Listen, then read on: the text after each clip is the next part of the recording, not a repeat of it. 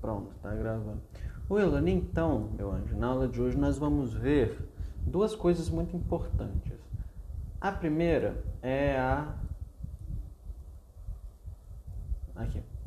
A primeira são as figuras de linguagem que eu fechei o arquivo.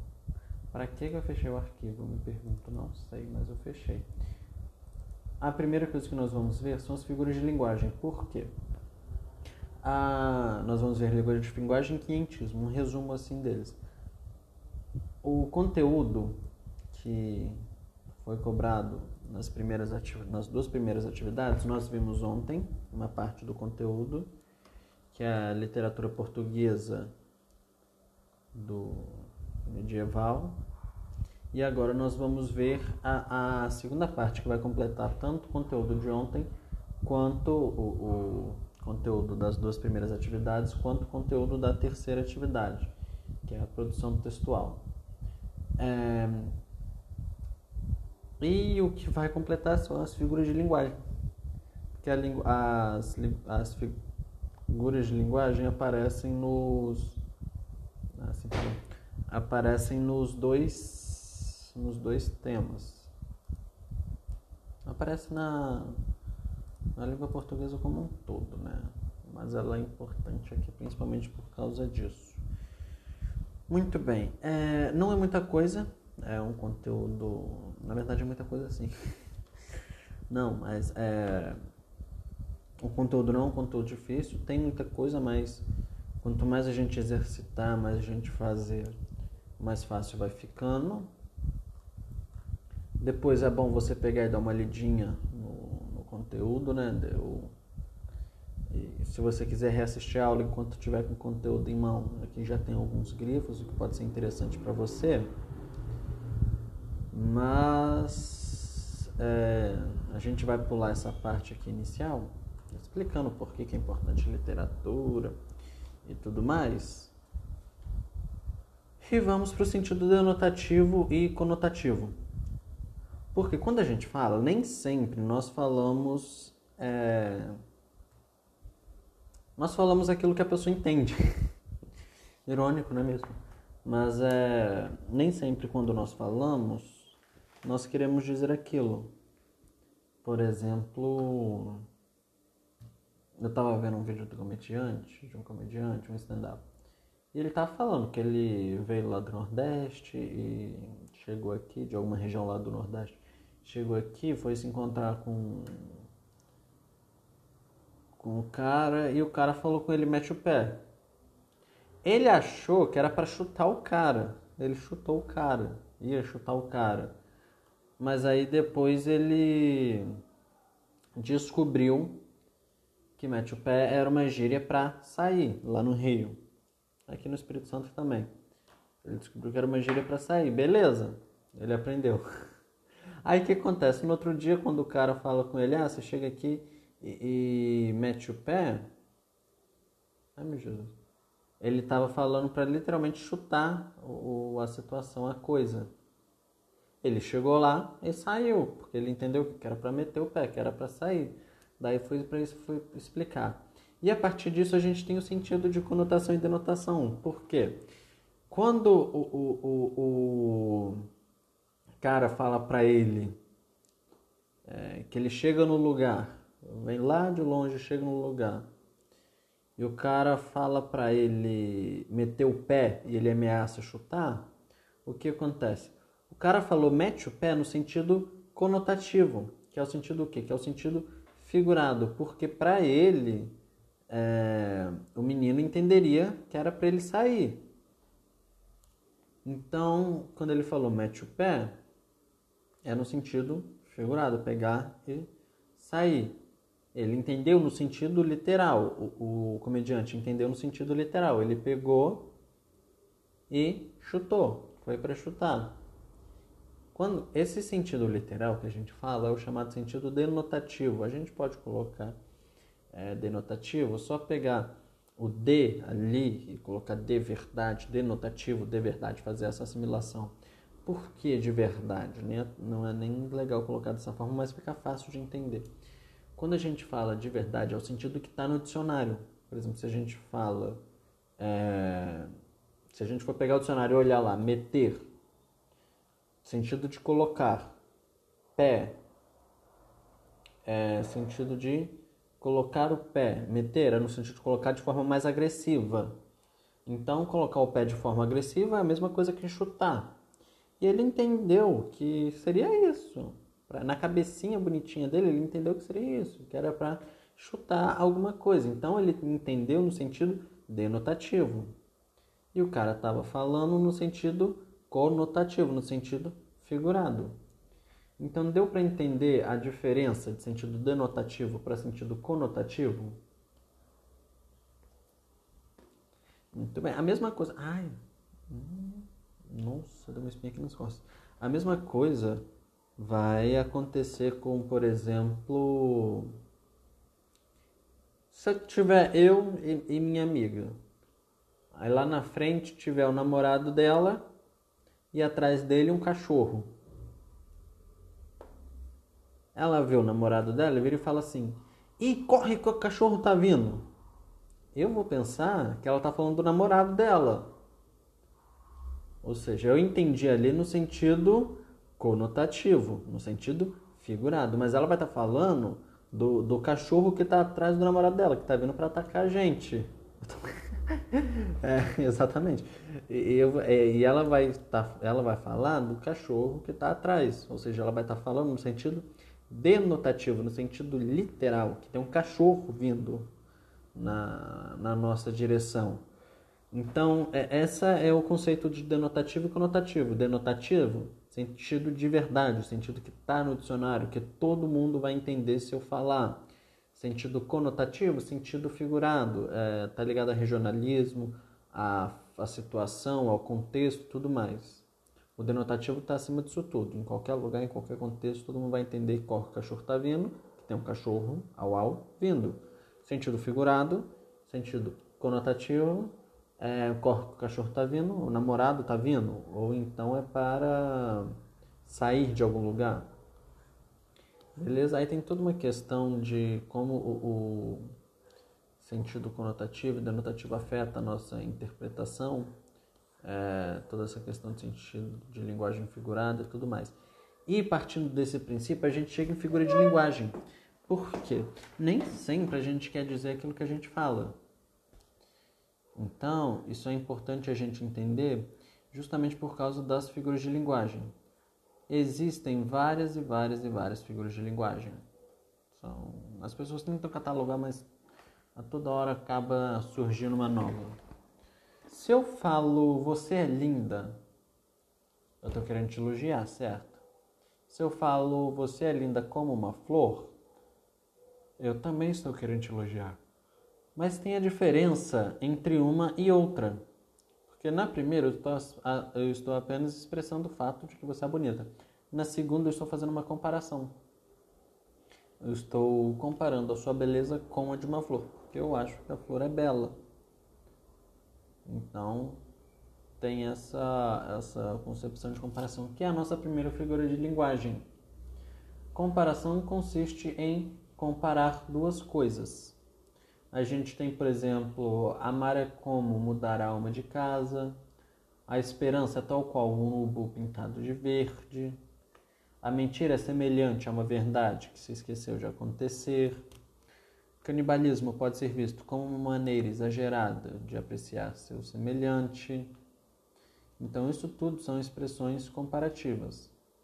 William, se você não estiver entendendo é, só pausa, só mandar mensagem, tá bom? Fica bem à vontade. Então, é, uma coisa importante sobre a comparação é que ela sempre, sempre, sempre vai ter algum termo é, ou alguma expressão comparativa. Então isso é regra. Então isso é regra é, a comparação ela sempre vai, vai ter termos que vão comparar. Então, a, ela e metáfora são basicamente a mesma coisa. A diferença é que a comparação tem o termo, é regra. A comparação tem termo. Só a gente pensar ali no como. Aí esses termos podem ser como, tal, qual, assim como, tal qual. Igual a gente viu aqui em cima. Se eu tirar esses termos, vamos ter uma metáfora. Uma não, quatro metáforas. Mas agora, como eu deixei, temos quatro comparações. Entendeu?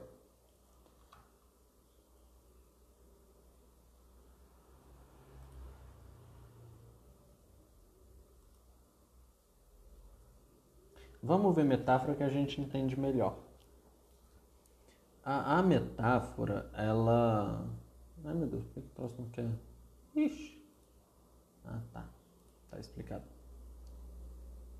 A metáfora, se a gente for. Sai. Ah, sai. Se a gente for resumir, ela seria uma espécie de comparação abreviada. Ou seja, aqui eu vou pegar coisas semelhantes e vou, é, só que a metáfora é feita de forma implícita, e vou comparar o sentido dela com o de outra expressão. Aqui seria basicamente eu atribuir a uma palavra. Aqui, eu atribuir, faz conta que isso daqui é uma palavra. Eu atribuir a essa palavra um sentido que não é próprio dela. Por exemplo, cachorro. Faz conta que esse daqui é o cachorro. Eu pego o cachorro, é, é o animal que corre e faz au au, certo? Mas aí agora, se eu tiver o, o, o ex-namorado, aqui ó, ó, ele aqui ó, o ex-namorado, eu vou dar o sentido a ele de cachorro. Eu vou falar, ah, cachorro, tá, tá. Por quê? Na minha concepção, ele vai ser é, como se fosse um cachorro, não vai ser fiel. Não sei por que tem esse sentido de cachorro. Mas ele não vai ser fiel, ele vai ser traíra, ele vai ser X9. Então eu vou pegar e vou dar a, a, a uma palavra, no caso o cachorro, um sentido que não é originário dela. A mesma coisa vai acontecer com comparação. Eu vou pegar uma palavra e vou dar um sentido a ela que não é originário dela. A diferença é que a comparação eu vou fazer com o uso de expressões comparativas e na na metáfora eu não vou fazer uso dessas expressões. Quer ver um exemplo? Eu tenho o seguinte, olha só. Amor é fogo que arde sem se ver. É ferida que dói e não se sente. É um contentamento descontente. É dor que desatina sem doer.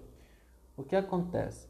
Em nessa, nesse trecho do, de Camões, do poema de Camões, lindo esse poema, adoro esse poema, ele coloca o seguinte, ele está comparando tecnicamente, né? ele está dando um outro sentido à palavra amor, ele está dando características à palavra amor, e ele faz isso através de metáforas. Mas agora, se ele falasse amor é como fogo que arde sem se ver, aí ele estaria comparando. Entendeu a, a, a diferença? As duas são basicamente a mesma coisa, a diferença está ali no, na expressão comparativa mesmo.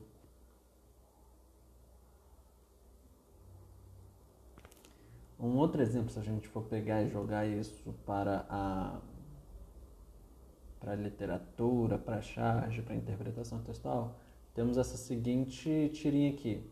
O mar é a vida e este barco sou eu enquanto indivíduo.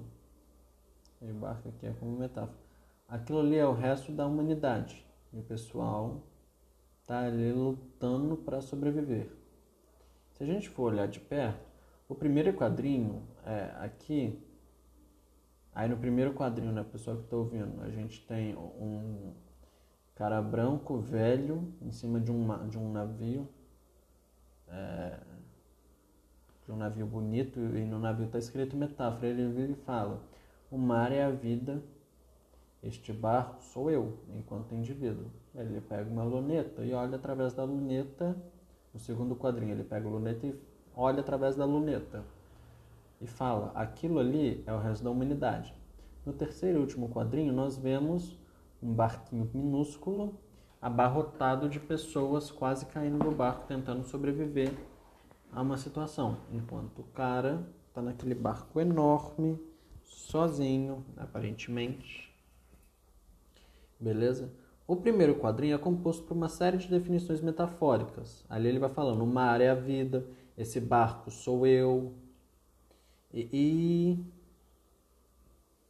E por meio da metáfora, o, o personagem da tira, ele representa o que é a vida, quem é ele e o que, que é a humanidade. Quando ele aponta para o pessoal no barquinho e fala que ele é o resto da humanidade.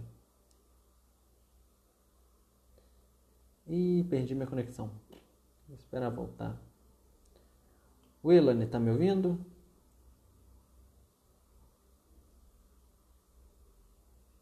Ah, voltei. E ele vira e fala que e o personagem ele vai representar o que é a vida, né? Quem ele que é a humanidade.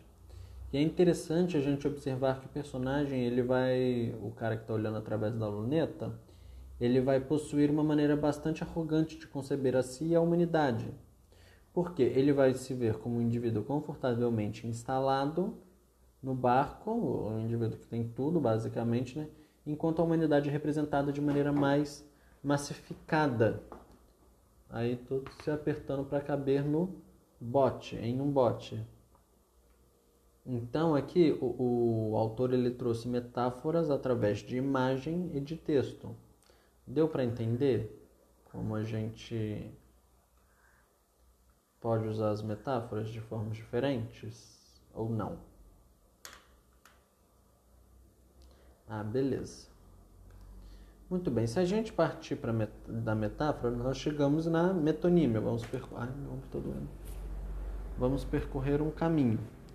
A metonímia ela é uma figura de linguagem que se constrói pela aproximação entre dois elementos, numa relação de que, que a gente vai falar contiguidade, ou seja, vamos ter uma palavra ou uma expressão que pode ser empregada no lugar de outra palavra ou outra expressão por causa de uma relação, é, devido a uma relação de interdependência ou inclusão que a gente tem entre elas.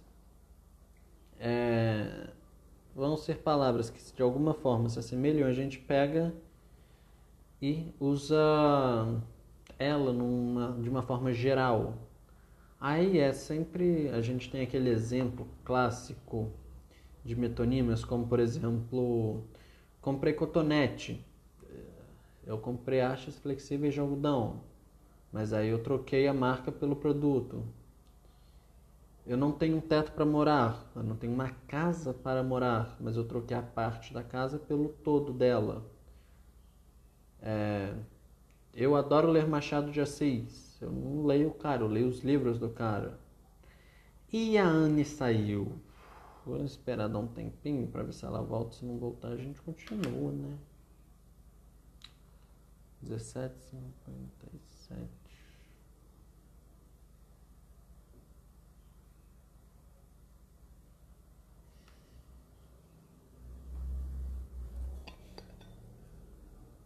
Sei lá.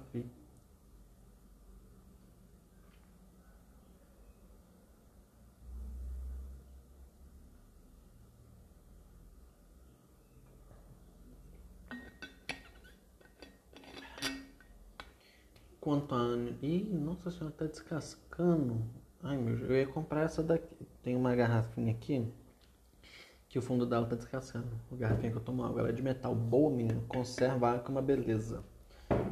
Eu ia comprar, eu gostei dessa preta. Tinha uma prata também. Uma...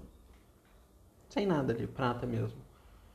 Mas ela parecia, sabe quando você ferve a água e, e na panela aquelas panelas descascadas já que não tem cor, que é panela crua mesmo, tá no ferro, pega a água e, e, e, deixa lá, só que você esquece da água e acaba queimando, a, a água queima a panela, a água dá uma cor pra panela, uma cor de queimado.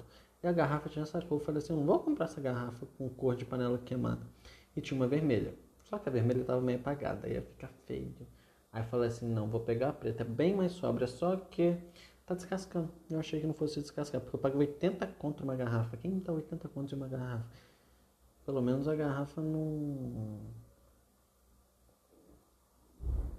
Conserva, né? Três, quatro minutos esperando a Anne. Oh, meu Jesus Cristinho. Será que ela falou alguma coisa e eu não ouvi?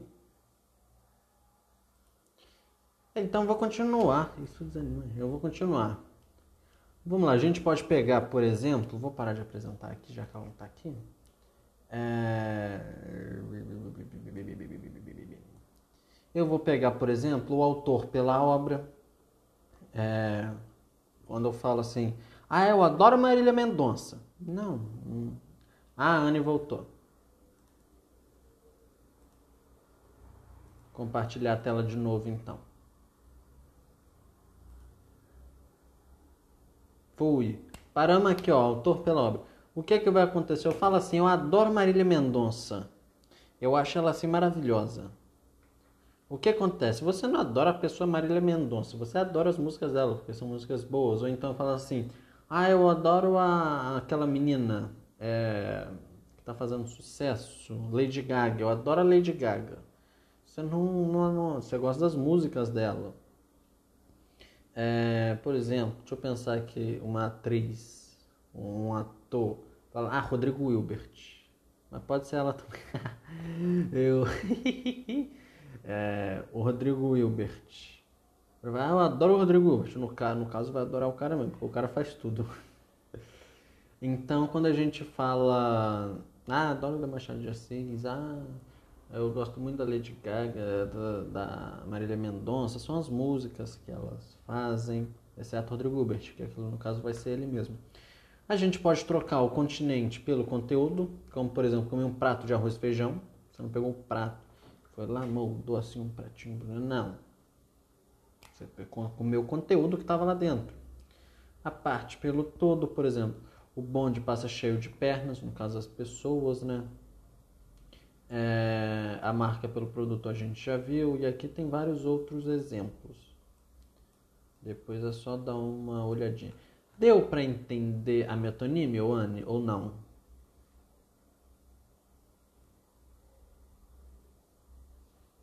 Ah, show de bola. Ó, é para ser sincera, tá? Se não estiver entendendo, depois eu volto sem problema nenhum, sem problema nenhum, sem mágoa nenhuma. Show?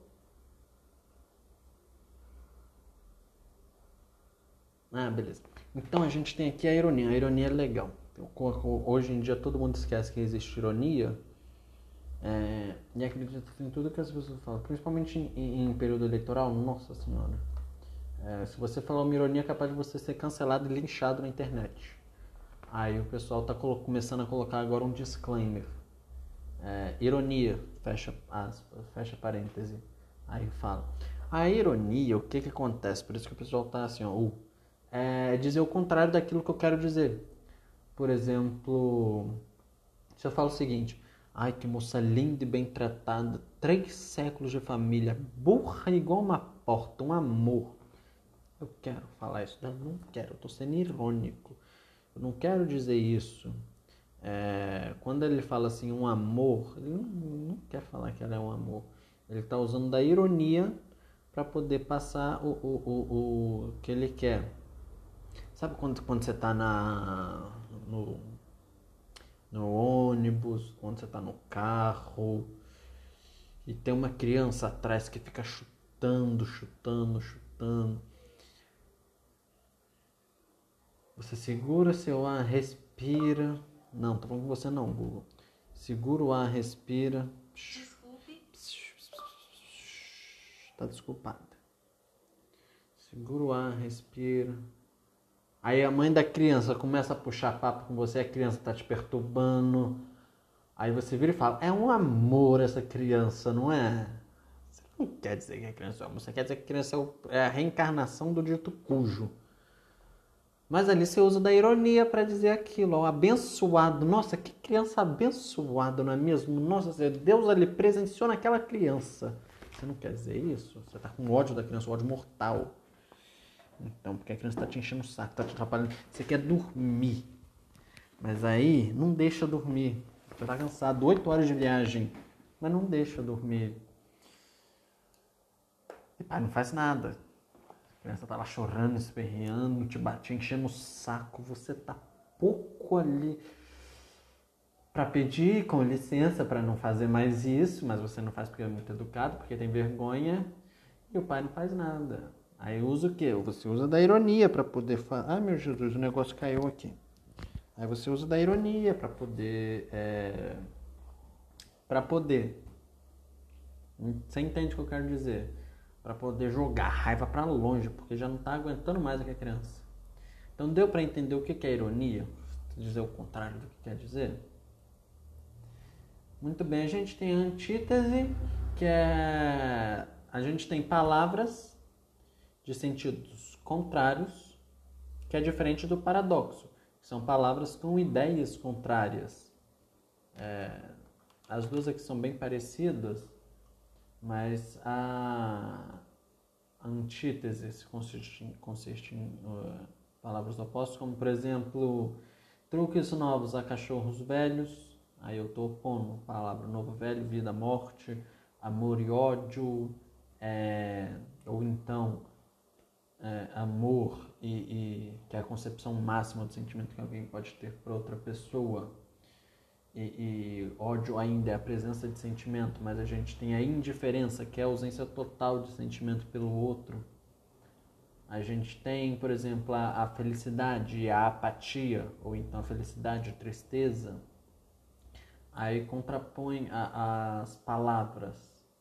E o paradoxo vai ser a contradição. Suando do frio, sim. É, contra, é contradição de palavras, quando eu pego palavras contrárias. E o paradoxo vai ser contradição de ideias. Por exemplo, se eu tenho o seguinte: o amor é fogo que arde sem se ver, é ferida que dói e não se sente. Quando a gente fala de ferida, é, geralmente a ferida dói. E ele fala que é a ferida que dói não se sente. Aqui, ó, ó. É a ferida que dói que ele fala. Mas quando ele fala não se sente, é, eu estou contrapondo ideias, ali ele contrapôs ideias ao invés de palavras. É um contentamento descontente, aí que no caso pode ser. Aqui a gente vai ter uma antítese, né? É dor que desatina sem doer. Ou seja, quando a gente fala é dor que desatina, a gente espera que a dor seja forte, mas ela não dói. Então eu estou pondo o quê? Ideias. Deu para entender? Antítese, contrapondo palavras Paradoxo contrapõe ideias. Deu, não deu? Como é que tá a situação? Ah, show de baleba. A gente vai ter a sinestesia, que é a utilização dos cinco sentidos na, na minha escrita, né? No, no meu texto. Por exemplo, sabe quando a gente acorda, bate o sol quentinho da manhã na nossa cara mas a gente não acorda por causa do sol, a gente acorda porque acabou o sono e a gente acorda. Aí tá aquele sol pegando é, no nosso rosto, aquecendo o nosso corpo. Aqui todo dia. e infelizmente no meu quarto não pega sol, é horrível isso. E a gente levanta e tem aquele cheirinho, não tem preocupação nenhuma naquele dia, você sabe que aquele dia você não precisa fazer absolutamente nada, você pode ser já dizia a, a grande Anitta, de manhã, isso. É, você não tem preocupação nenhuma naquele dia, você é totalmente inútil ao seu país, você acorda e sente aquele cheiro de terra molhada, de mato molhado. Ah, não, quarto sem luz não é bom não. É, é bom uma outra vez, mas direto não é bom não. Horrível. Porque fica um quarto frio, um quarto sem vida. Exatamente. Uma, o, o, o sol ali só de manhã tá ótimo. Aí aquele cheirinho de terra molhada, aquela sensação de paz. Quando você vai descrever isso, você dá todas essas características ao, ao texto. E o que acontece? Quando você fala em, em quentinho da manhã, luz do sol, aquele brilho, né? Quando você fala do cheiro de terra molhada, quando aquela sensação que a gente tem de café da manhã na boca, o que, que a gente está falando? A gente falou de visão, ah, sem contar os pássaros cantando. Visão, audição, exatamente, dos sentidos, tato e paladar. E olfato. Aí ali são os cinco sentidos. E quando você transmite isso na literatura para o texto, você está fazendo uso da sinestesia. A sinestesia, então, é isso: é o uso dos sentidos no texto. Aí, quando você vê, por exemplo, a tardinha brisa no jardim, embalando as flores tão belas, exalando um doce perfume, doce perfume vai ser a sinestesia. Ele vai estar utilizando tanto o, o olfato quanto o paladar. Quando a gente coloca, é, por exemplo, tem cheiro à luz da manhã, Ó sonora audição colorida. Aí cheiro, luz, visão, cheiro, é, olfato, sonora, audição, colorida, visão de novo. Aquele caminho cheiroso da madrugada, cheiroso, olfato. Perfume doce a gente já viu. É, eu escuto a cor dos passarinhos, escuto e cor. Então aí mais dois sentidos. O sinestesia então é isso. Show? E vamos ter a. Tem como o quê?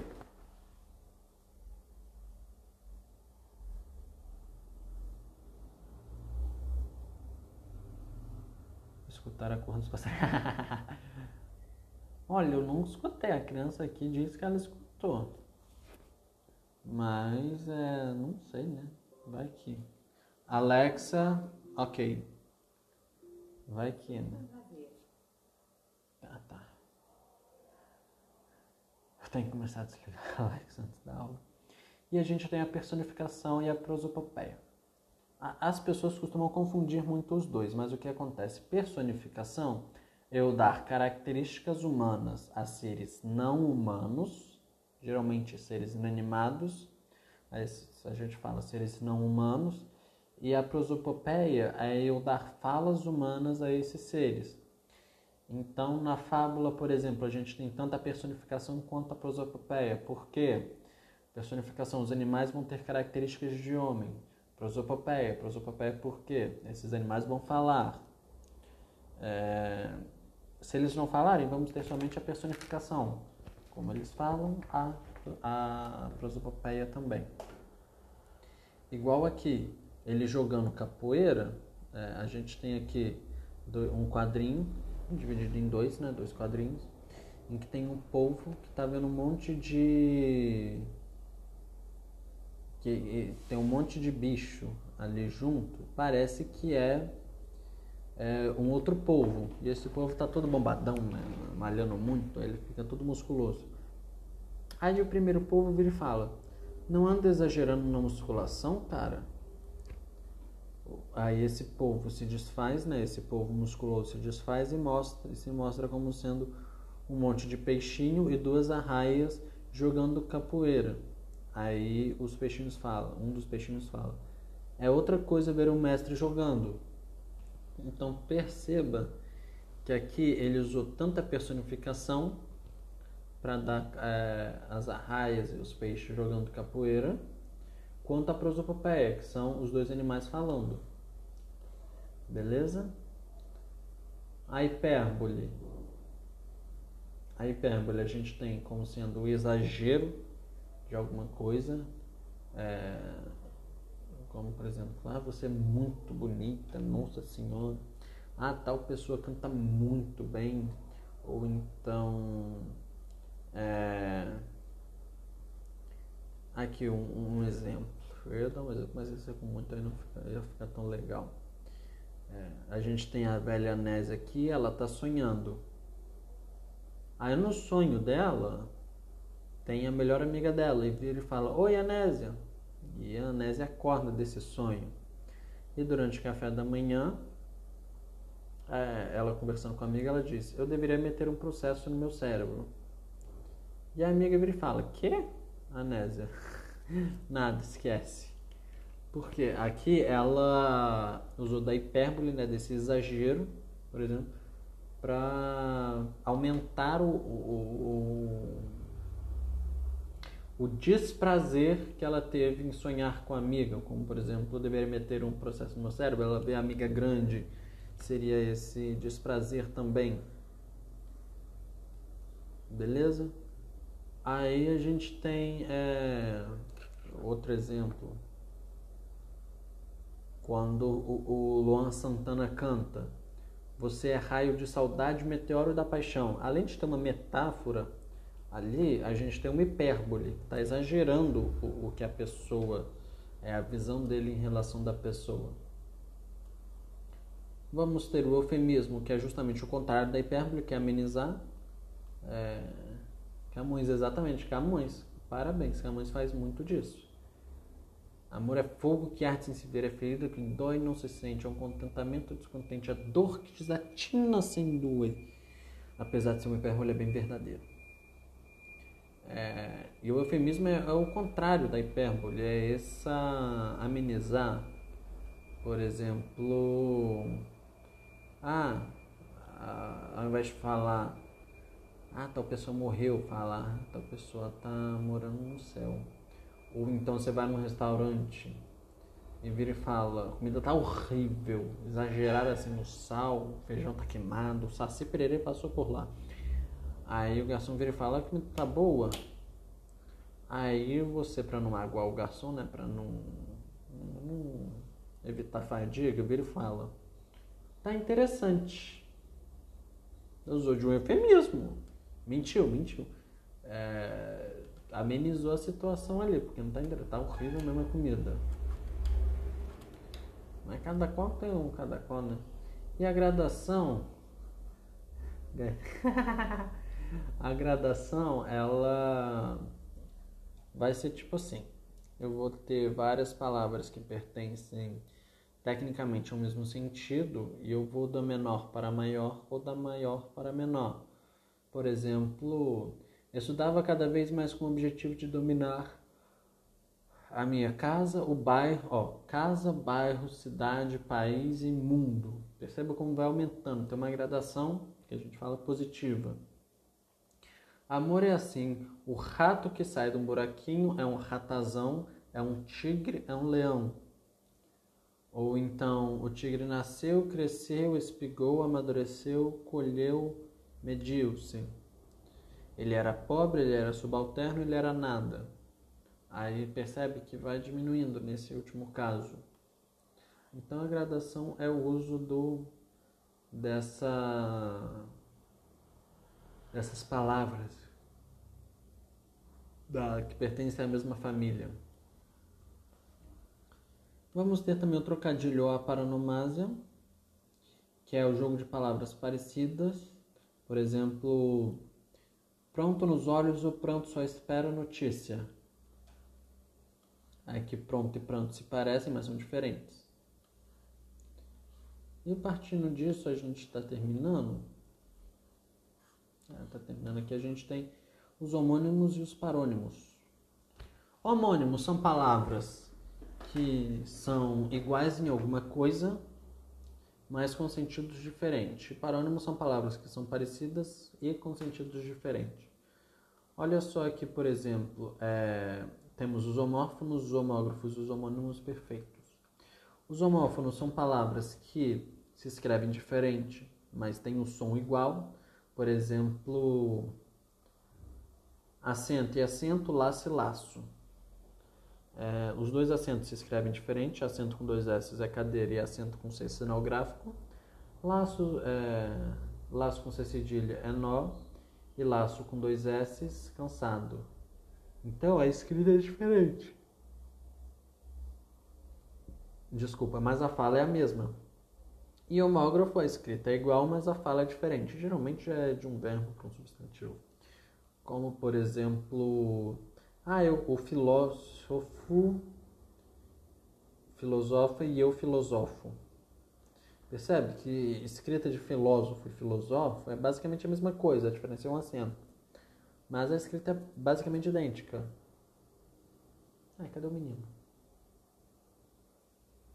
A escrita é basicamente idêntica, o que vai mudar vai ser o som. Os homônimos perfeitos têm a mesma escrita, a mesma palavra, significados diferentes, como por exemplo pelo e pelo. Ah, a menina passou pelo corredor, o pelo do cachorro está caindo. São coisas diferentes, se escreve se fala da mesma forma.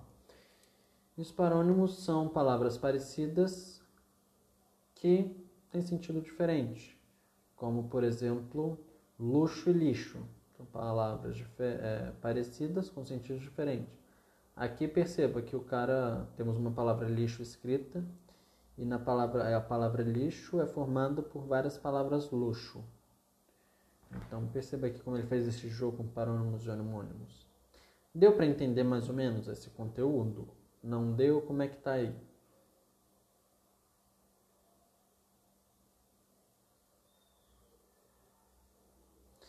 Ficou com dúvida em quê? Ou tá com problema em lembrar dos nomes? No, de cada um. Os nomes é que pega, né? Mas o, o, o, o entendimento ali você entendeu, né? De um para outro.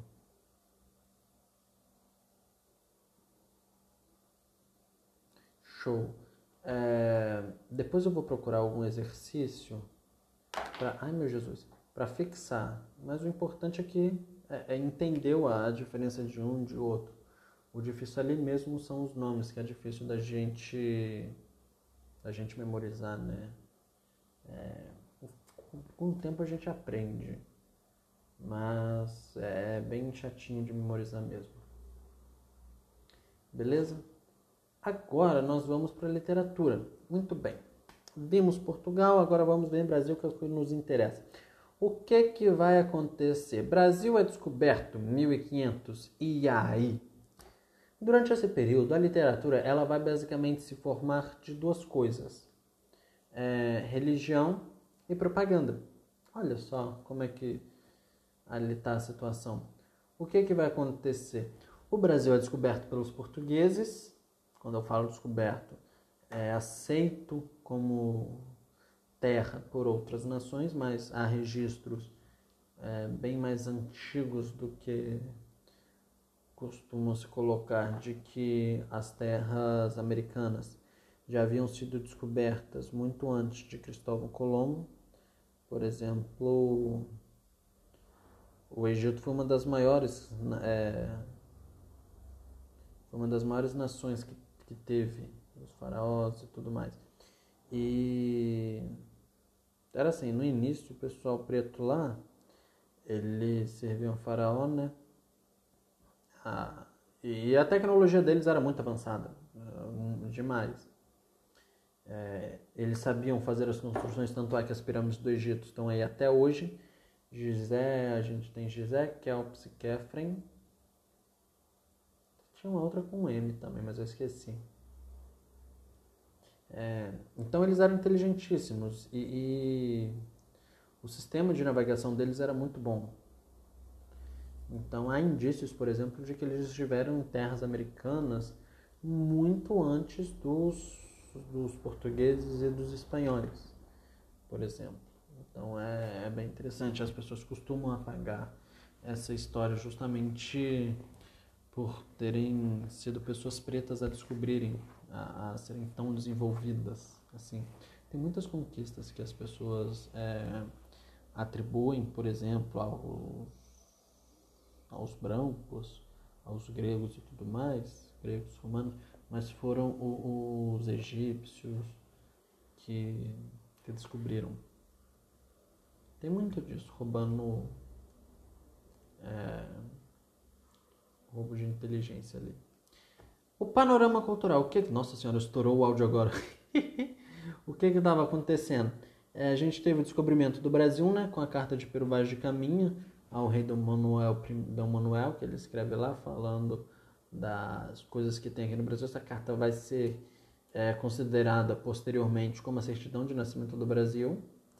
É, a carta vai trazer informações sobre a nova terra, as expedições, vai falar sobre os aventureiros, vai falar não, vai falar das expedições que ele pede para que haja, né? É, vão vir aventureiros e jesuítas aqui para o Brasil aventureiros para conquistar a Terra Nova, jesuíta para caracterizar os índios e por aí vai. Panorama cultural. O que estava acontecendo no mundo? Conversão dos índios à fé católica, por quê? Porque houve a quebra entre catolicismo e protestantismo. Ali, o, o tal do Martim Lutero, aquele cara ali, falou assim: Eu tô cansado. Não, não aguento mais isso não. Qual é, papa? Não, você está errado, a gente tem que seguir igual os apóstolos. Você está aí vivendo igual um rei. Como é que pode isso? Você não pode. Mas aí teve outros 500 aí envolvidos. Teve uma coisa de capitalismo, de posse de terras. Ih, foi um bafafá. Aí o que acontece? É... O Martin Lutero se revolta contra a Igreja Católica e sai postando no Facebook, sai postando no Twitter, no, no Instagram, que a Igreja Católica está errada, o que está errado ali.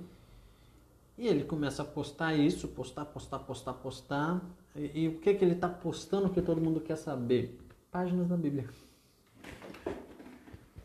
Exatamente, Martin Lutero 95. Segue lá, é, dá joinha e se inscreve no canal.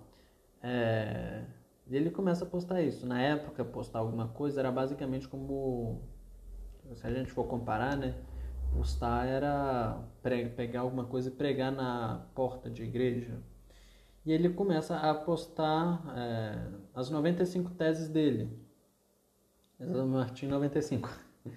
Martin Lutero 95 as 95 teses dele, falando sobre a Igreja Católica, falando sobre a Bíblia, é, com muitas citações da Bíblia.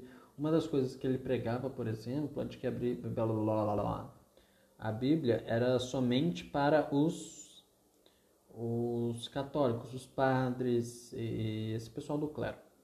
E ele pregava que não, que a Bíblia tinha que ser acessível para todo mundo. Ele pregava essa liberdade da Bíblia. É uma das coisas que ele trouxe, colocou nas 95 teses. É, a gente teve também a invenção da imprensa, o primeiro livro publicado pela imprensa foi a Bíblia.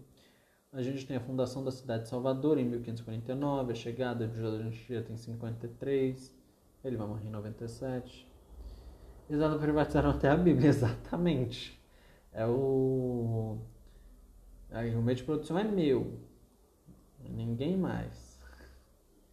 Aí o Lutero falou assim: não.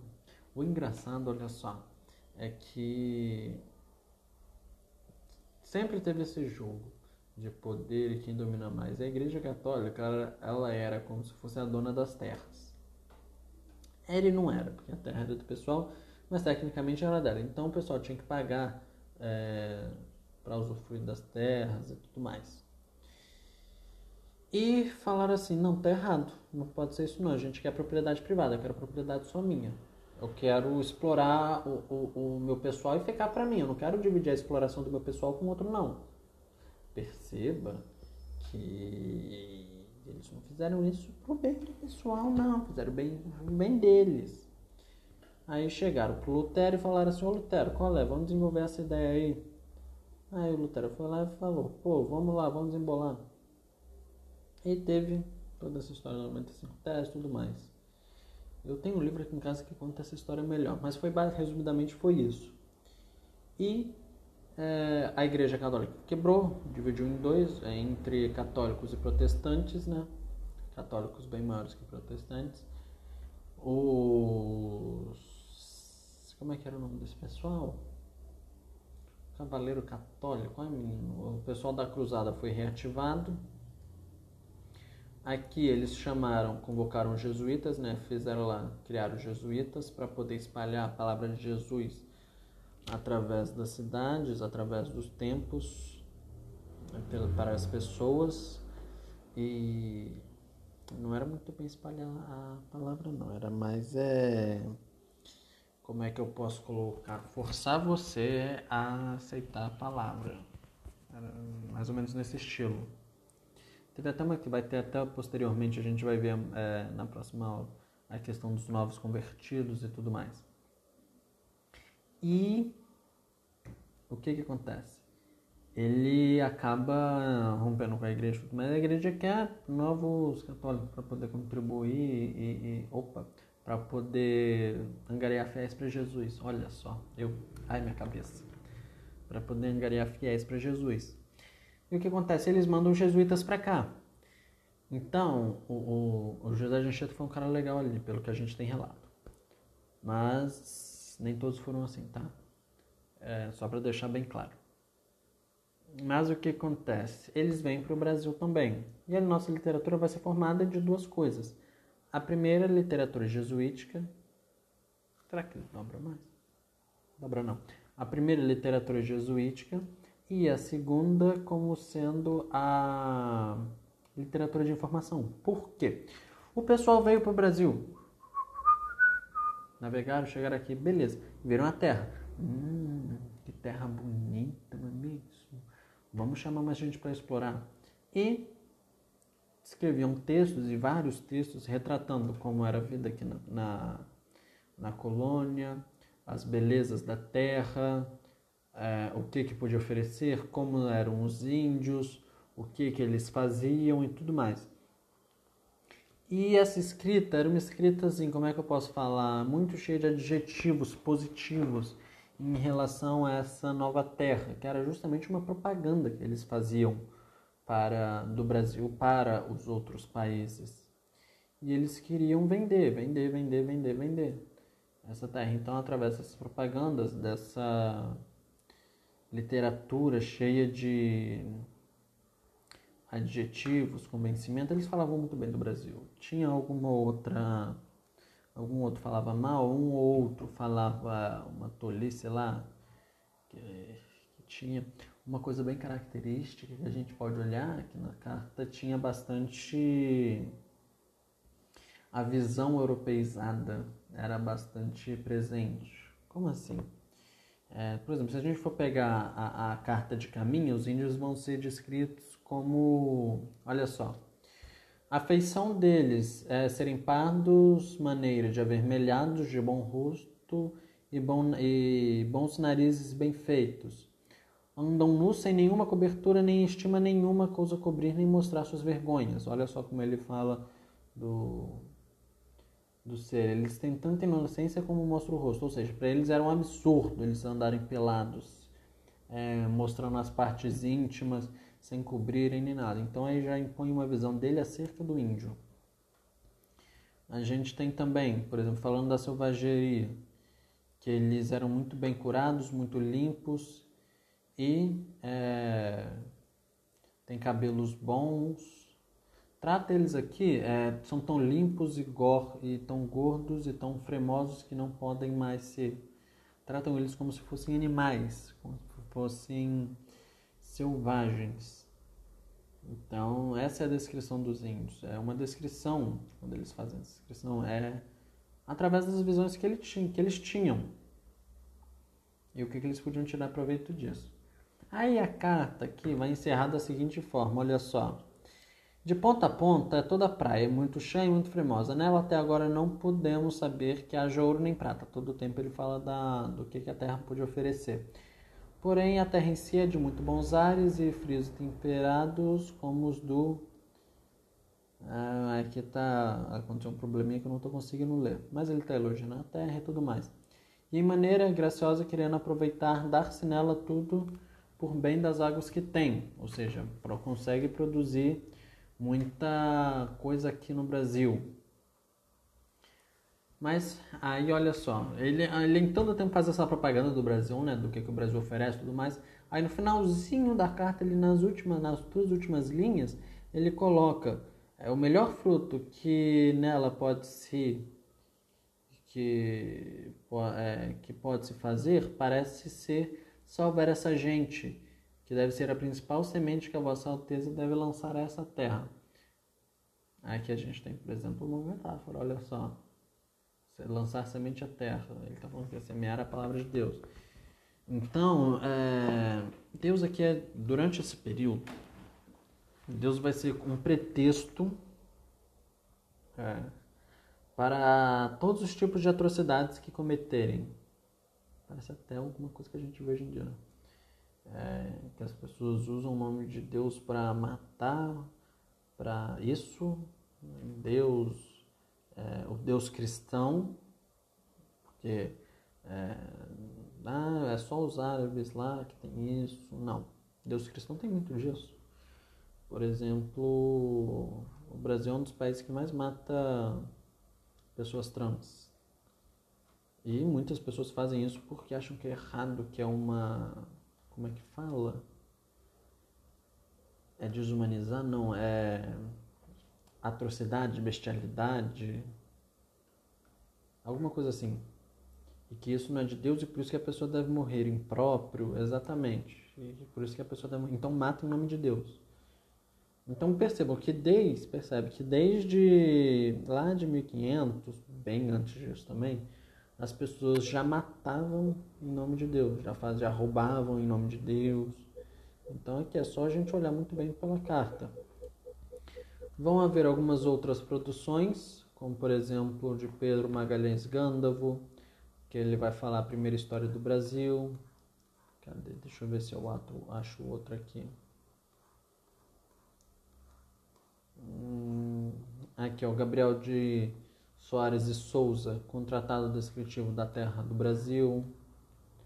E vários outros, outros escritos que vão basicamente dar as características do Brasil, fazer a propaganda, falar dos índios, é, o que, que oferece, como era o modo de vida, como a sociedade aqui se estruturava, é, como, pode, como podia tomar essa terra, era basicamente isso. Se de um lado a gente tinha literatura informativa, de informação, do outro a gente vai ter a literatura catequética do e aqui o principal nome durante esse período vai ser o padre José de Anchieta. E tá acabando meu tempo aqui, ó. Padre José de Anchieta, ele vai nascer em 1534, vai vir para cá em 53 e vai morrer em 97. Ele foi importante porque ele catequizou e era escritor. Ele escreveu poesias líricas, épicas, teatros, no caso os autos, né? as cartas, os sermões, sermões. Escreveu a primeira gramática da língua tupi. Ele escrevia, falava né? quatro línguas, latim, português, castelhano e, e o tupi em si.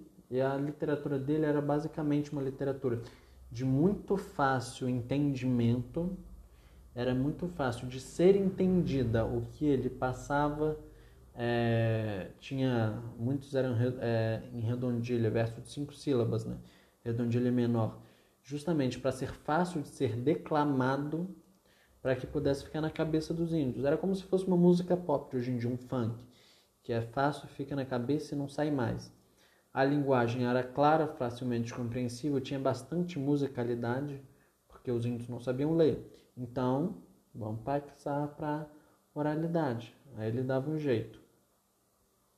É, aqui tem algumas obras que seria legal você ler depois. E deixa eu ver aqui. Aí aqui a gente tem mais alguns textos que falavam. Um interessante, por exemplo, é que durante muito tempo. As, ah, show de bola. Durante muito tempo as pessoas. O catolicismo né, debatia se as pessoas tinham ou não, se os negros, no caso, tinham ou não é, alma os negros eles falavam que não tinham, que negro era cruzamento de macaco com ser humano. Durante muito tempo foi isso. Mas os índios havia esse debate se os índios tinham ou não almas, justamente porque o índio era é, a cor do índio era mais clara do que a cor de preto, do, dos pretos. Então, para a gente ver que o racismo ele é bem mais antigo do que se parece. E um dos mais importantes, um dos importantes, né, é, textos escritos durante esse período foi do Gonçalo de Álvares, que ele escreveu. Não. Ah, esqueci o nome do autor. É, o Manuel de Nóbrega, Manuel da Nóbrega. Ele vai escrever diálogos sobre a conversão do gentio, em que tem duas pessoas conversando sobre se o índio tem ou não alma. É, por que ele teria alma e por que ele não teria alma. Então aí a gente já vê por onde anda essa literatura. Beleza? Willan, meu anjo, ficou com alguma dúvida em alguma parte do conteúdo? Quer que eu volte, que explique alguma coisa de novo? Como é que tá aí? Tá de boa? Tudo certo? Beleza, então. É, eu não sei quando a gente tem aula de novo.